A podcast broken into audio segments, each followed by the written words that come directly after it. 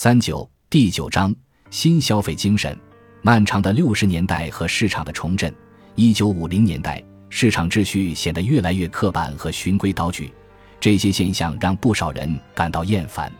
作为回应，在所谓漫长的六十年代中，一种崇尚独特、彰显个性的反叛文化出现了。